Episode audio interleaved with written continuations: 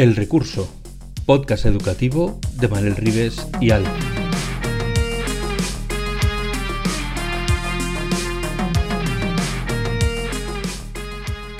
El Recurso es un podcast patrocinado por Golden Mac Edu, Grupo Catwin, tu especialista en soluciones pedagógicas Apple para el sector educativo. Si estás interesado en saber cómo la tecnología amplía las posibilidades de enseñanza y aprendizaje de tu centro, visita nuestra web edu.goldenmac.es.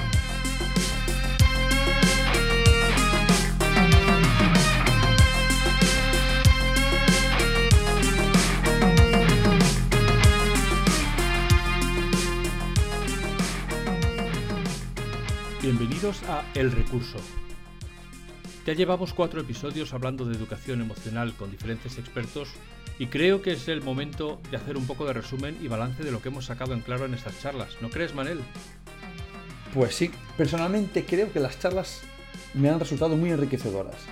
Tenemos una visión muy amplia y valiosa de lo que implica aprender en y desde las cuestiones emocionales. Y como han dicho varios de los expertos que hemos tenido, son aprendizajes para la vida y en sociedad. Y creo que tenemos que tener muy presente esto como maestros y como docentes. Sí, ya decía Séneca en el siglo I, no aprendemos para la escuela, sino para la vida. Más de veinte siglos después, casi nadie parece hacerle caso. Mientras el alumno es entrenado para memorizar y repetir, las aulas no dejan sitio para la vida. Pasan de año en año sin que aparentemente nadie les pregunte qué tal están, cómo les va la vida o cómo se sienten. Sin embargo, una vez acaben su tránsito, se les van a pedir capacidades para gestionar dificultades, que sean empáticos a las pérdidas y a diferentes afectividades que existen en nuestra sociedad, que sepan adaptarse a cambios, a nuevos y diferentes trabajos, a la presión, a nuevos retos. Todo mientras son personas de buen carácter, compasivas, cariñosas, abiertas, comprensivas, éticas, perseverantes. Exactamente, creo que lo has explicado muy bien. En esta educación emocional vemos que tiene que tener un enfoque integral. Así que intervienen muchos actores, que todos ellos son principales desde ese punto de vista. Pero haciendo un resumen diríamos que son el centro, los docentes, la familia y desde luego el protagonista principal, que es el niño y la niña. Yo creo que el centro como entorno donde tiene que crearse esos espacios donde las emociones pueden expresarse, porque vivimos en centros donde recluimos esas emociones y las dejamos aparcadas en la puerta de clase. Es fácil pensar que esta educación en las emociones es opcional y que aquellos maestros que quieren emplearla lo pueden hacer, están en su derecho, y los que no, pues simplemente aparcan este tema fuera de la puerta. Sin embargo, un centro donde las emociones se reconocen, se expresan y se enseña a gestionarlas es un centro donde además se aprende más y mejor. Se obtienen mejores resultados incluso a nivel académico. Y además esa implicación de los estudiantes es muy superior.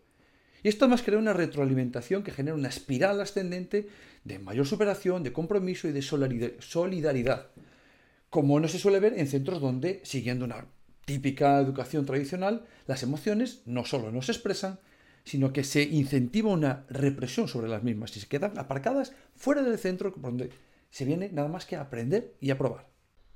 Nuestros expertos en aprendizaje socioemocional han sido Raquel Pedroso, formadora en gamificación y aprendizaje socioemocional para docentes, Emilio López Bastos, psicólogo terapeuta, Thais Alonso, que es experta en mindfulness para empresas y centros educativos, Lorea Martínez, doctora en educación, especializada en aprendizaje socioemocional y autora del libro Pedagogía con Corazón.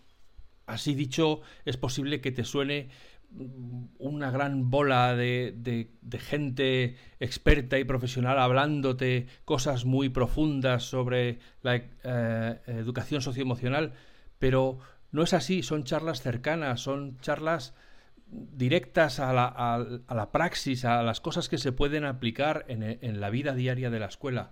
Y si en algo han coincidido todos, es en que la educación socioemocional es un requisito básico no solo para formar personas, sino para que esas personas puedan aprender. Si una persona no está emocionalmente motivada, pero sobre todo, si no está emocionalmente bien consigo mismo y con su entorno, no aprenderá. Da igual lo que le quieras contar o lo que toque ese día en el currículum. Si no está emocionalmente en paz, contenta con cómo se siente, cómo se ve y cómo eh, la aceptan o cómo la eh, perciben los demás, no va a aprender nada por muchas veces que se lo repitas o por muchos suspensos que se le pongan. No solo se trata de ayudarle a que generen dopamina y serotonina cuando aprenden, sino de entenderles y ayudarles a estar a gusto con ellos mismos y a mejorar sus relaciones. Nos olvidamos de una de las partes fundamentales en todo este conglomerado de eh, actores y es la familia. Y el centro es una de las patas que sustenta esta educación emocional de los estudiantes, de los niños, de las niñas. Evidentemente, el otro pilar es la familia. Y no podemos dejar fuera del centro a nivel emocional y afectivo, dejar fuera la familia en este tipo de ecuación, que, en la que queremos que todo salga muy bien, pero si no tenemos todos los actores no podremos actuar de forma adecuada.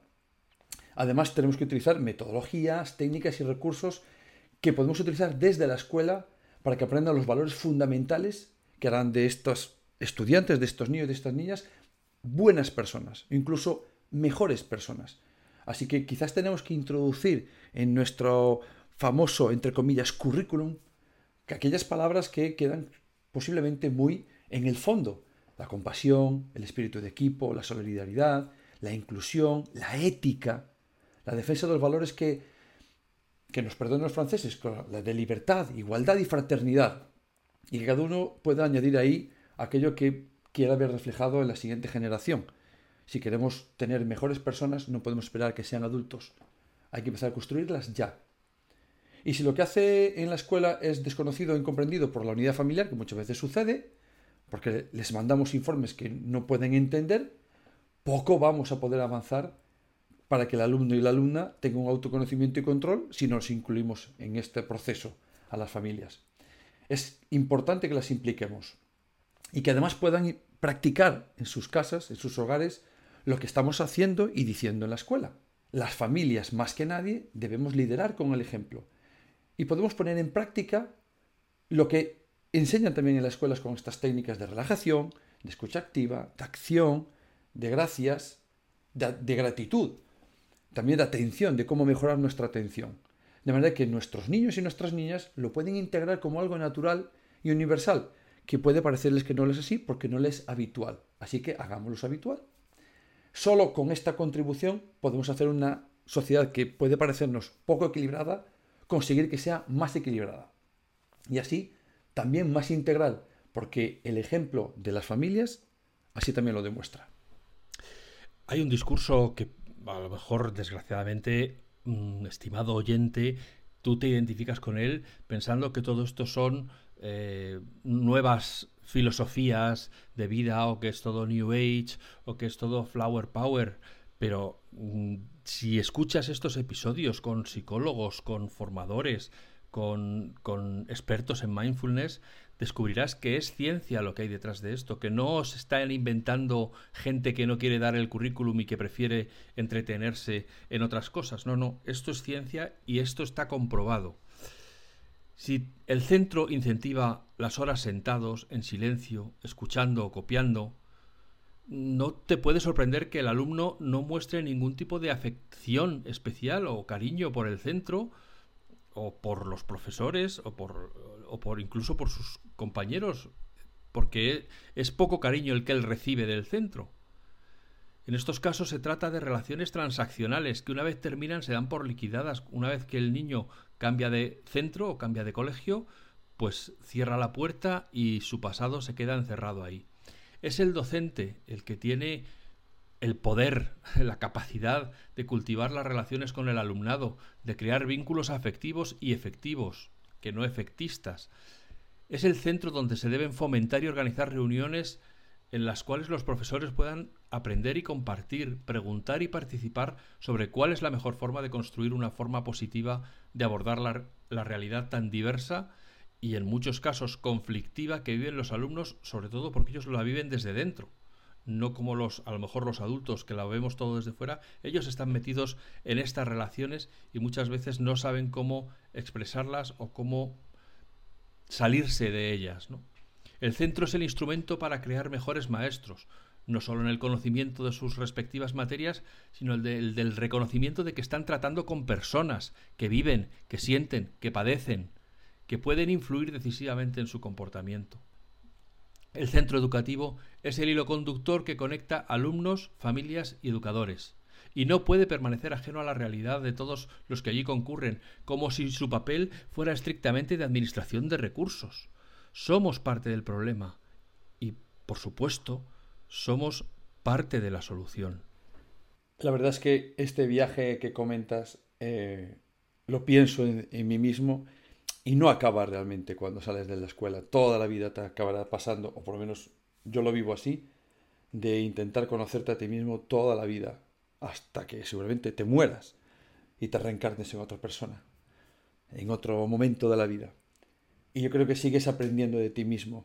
Y ese es el espíritu de comprender a los demás, aceptar a los demás es aceptarte a ti mismo como eres. Y ya sabemos lo que estáis pensando. Sí, claro, es muy fácil echar balones fuera y que el centro y que la familia.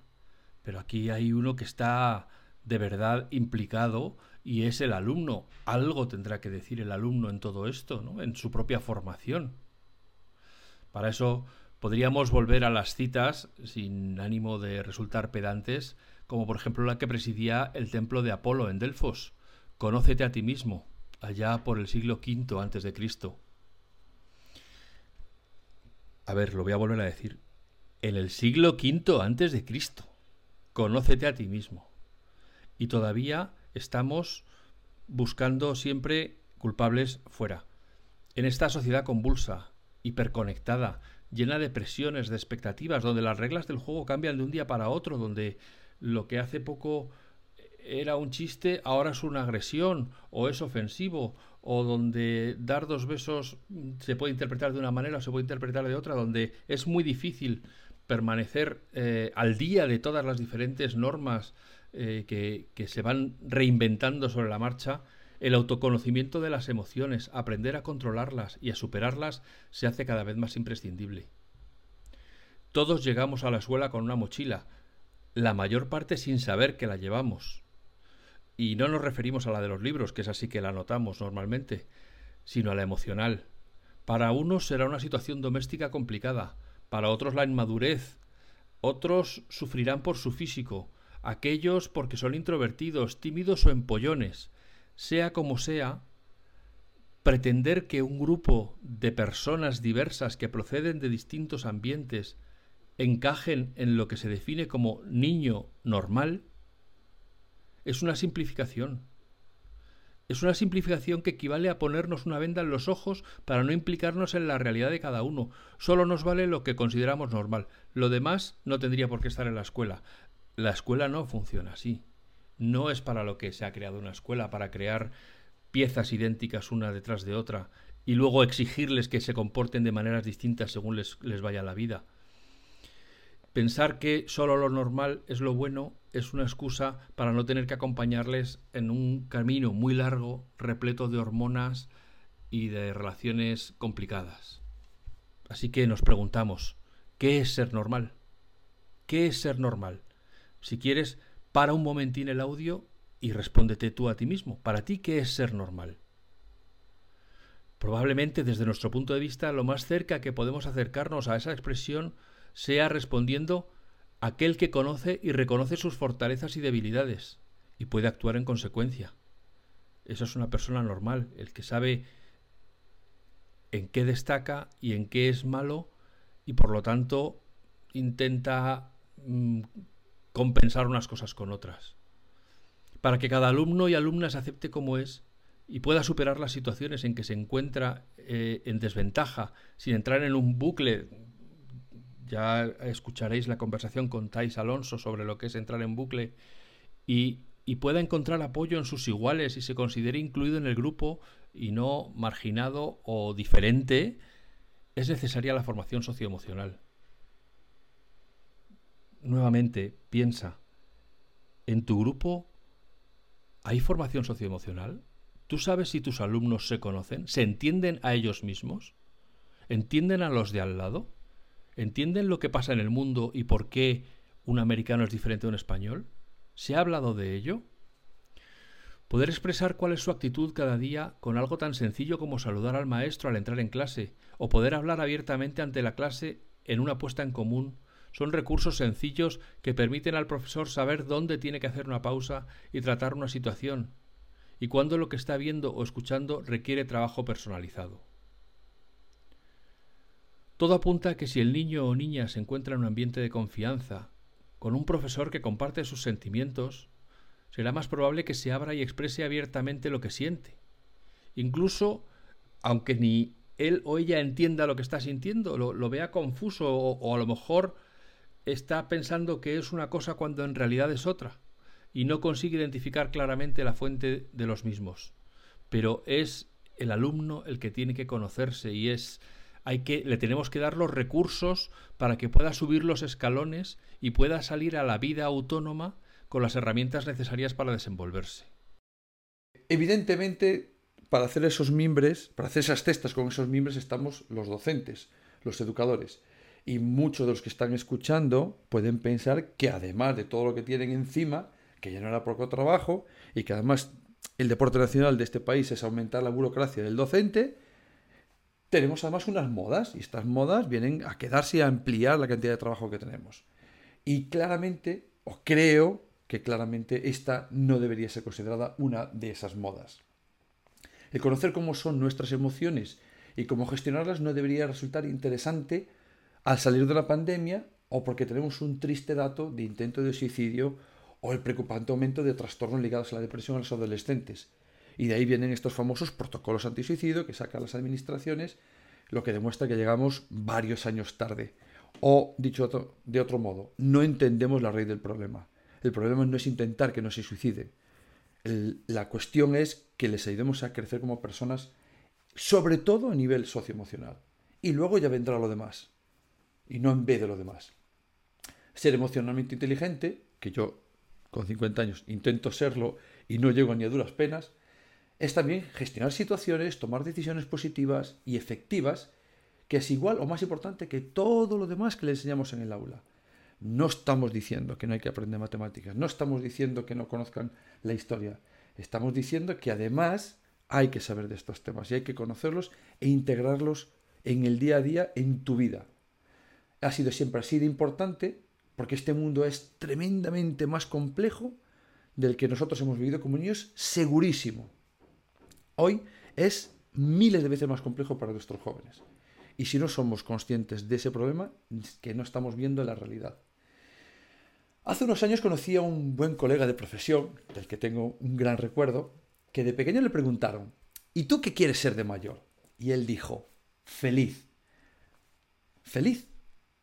Yo creo que se adelantó a todos nosotros siendo padres y que pedimos lo mismo para nuestros hijos e hijas, como dijo Alfonso un día, ¿no? Yo creo que mi hijo sea feliz. Pues eso, que sean felices, o mejor dicho, que sería una forma de resumirlo una única palabra, realmente decimos con todo eso, que aprendan a poder ser felices cuando está en sus manos y a gestionar los momentos en los que no es así. Y eso también es educar. Y diría además que es educar en mayúsculas. Y como nos han contado algunos de los expertos, el primer paso es formarse como docente. Y eso lo hacemos muy, habitual, muy habitualmente los docentes en nuestras escuelas y nuestros institutos. Quizás Creo que demasiado en áreas cognitivas y quizás somos un poco parcos en otras áreas como esta. Pero es igualmente importante que nosotros los docentes, además de formarnos a nivel individual, lo hagamos como equipo, como centro educativo, como ente que creemos y que buscamos mejorar este aprendizaje a la par que el resto. Y si conseguimos esto, pondremos en el ADN de nuestro centro educativo nuestra autonomía de centro, el desarrollo de estrategias y dinámicas que tendrán en cuenta todas estas esferas del alumnado, del docente y de las familias. El desarrollo emocional es, por sí mismo, un aprendizaje para toda y durante toda la vida. Además, el resto de aprendizajes le debe mucho a nuestro desarrollo emocional y a las interacciones sociales en las que vivimos prácticamente desde que nacemos. Debería ser obligatorio conocer la pirámide de la taxonomía de Bloom, es verdad, pero todavía debería ser más importante o más obligatorio conocer la pirámide de las necesidades humanas de Maslow.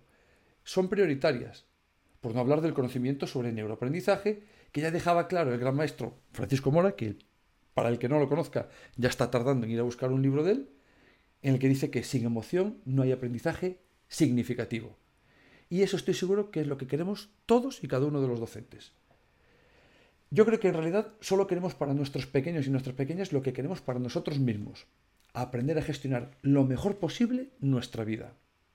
Nuestras emociones, las de los demás, las relaciones que creamos desde que nacemos y sobre todo, sobre todo, las decisiones que tomamos durante toda nuestra vida. Perdona, es que eh, en la vida eh, se suele decir que, y es una expresión que todos hemos usado, que la primera impresión es la que cuenta es que cuando vas a cuando conoces a alguien, tienes esos 10 segundos en el para caerle bien o para que te caiga bien.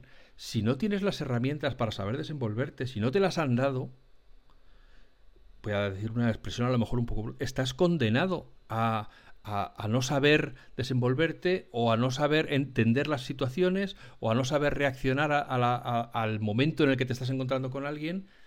Y eso es, efectivamente, toda la vida vamos a estar teniendo que causar una buena impresión o teniendo que eh, impresionar en un trabajo o teniendo que eh, impresionar a, una pareja, pero las herramientas, eh, la pericia en, en, utilizar esas herramientas es en la escuela donde nos han, es el taller donde hemos aprendido, porque es donde nos hemos integrado en un grupo, hemos conocido a la gente, hemos visto los problemas, hemos discutido, hemos, en fin, hemos tenido todas las experiencias que nos han formado para luego salir a la vida y decir, con estos mimbres yo ya puedo hacerme las cestas. En conclusión, eh, podríamos estar horas eh, intentando argumentar mm, por qué la educación socioemocional hay que incluirla como parte integral de la educación a secas, ¿no? Pero tal vez sea lo más fácil nuevamente pedirte que pares un momento el audio y pienses, ¿cómo te va en tu aula? ¿Cómo le va a tus alumnos? ¿Eres feliz en tu aula? ¿Tus alumnos son felices en tu aula? ¿Sientes que vas siempre tarde, agobiado y que además no estás conectando con los niños? ¿No será a lo mejor que es que estás perdiendo un elemento importante? ¿No será que es que estás pasando por encima un volumen muy importante de lo que te permitiría conectar con tus alumnos, que es reconocerlos como iguales, que ellos también te pueden enseñar a ti, ellos tienen cosas que compartir contigo.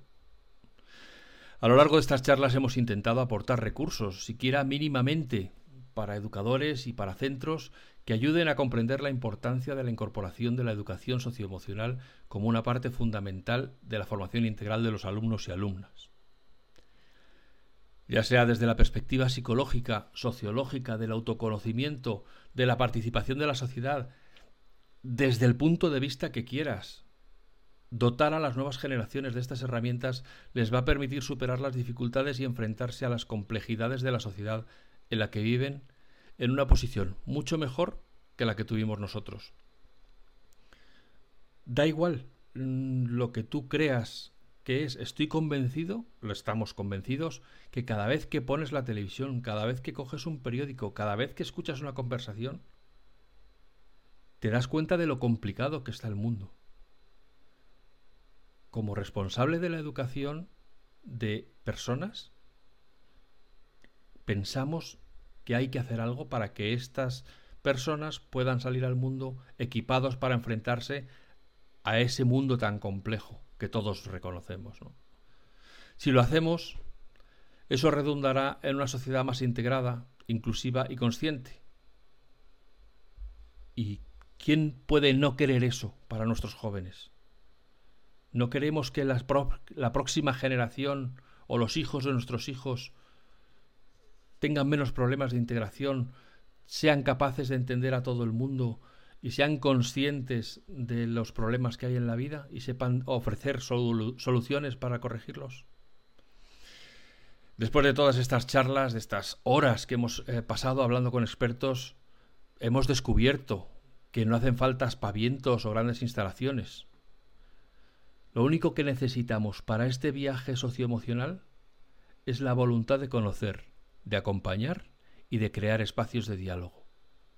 Todo lo demás vendrá solo. Bueno, esperamos con estas cuatro charlas que hemos tenido y esta de regalo que es Sky, haber contribuido con una conversación que pueda aportar nuevas ideas y sobre todo nuevas inquietudes. Nosotros estamos abiertos a seguir hablando de este tema y de cualquier otro que consideréis oportuno en las redes o si nos enviáis un comentario en los episodios o a través de las páginas donde publicamos o incluso pues nos podéis escribir.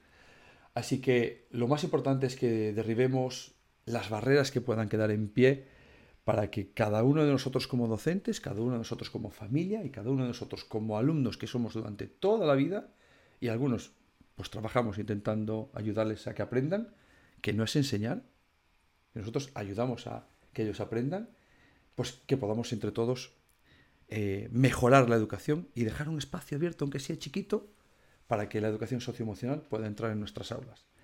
Así que aquí queda la nota de audio para la posteridad. Os esperamos en algún otro episodio si queréis. Deciros, como ha dicho Manel, que nos podéis encontrar en las redes. Tenemos Twitter, eh, si buscáis por el recurso podcast eh, apareceremos. Tenemos Facebook, si buscáis por el recurso podcast apareceremos. Nos podéis encontrar en LinkedIn. Y eh, si queréis también tenemos en, la web de facmac.com, que está el enlace en el pie del, podcast, de las letras del episodio, los créditos del, episodio. También podéis poner comentarios allí o podéis en cualquier momento referir a cualquiera que quiera, que no sepa muy bien cómo va esto de los podcasts y quiera escucharlo, le podéis mandar una dirección web donde puede escucharlos todos. Eh, y, como siempre, estamos trabajando ya en los nuevos episodios. Esperamos que os resulten también interesantes. Y un placer. Eh, hemos aprendido muchísimo en este viaje. Y, y esperamos seguiros encontrando en el camino para aportaros nuevos recursos.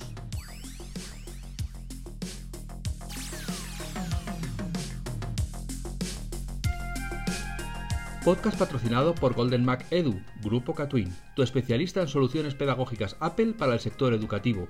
Si estás interesado en saber cómo la tecnología amplía las posibilidades de enseñanza y aprendizaje de tu centro, visita nuestra web edu.goldenmac.es.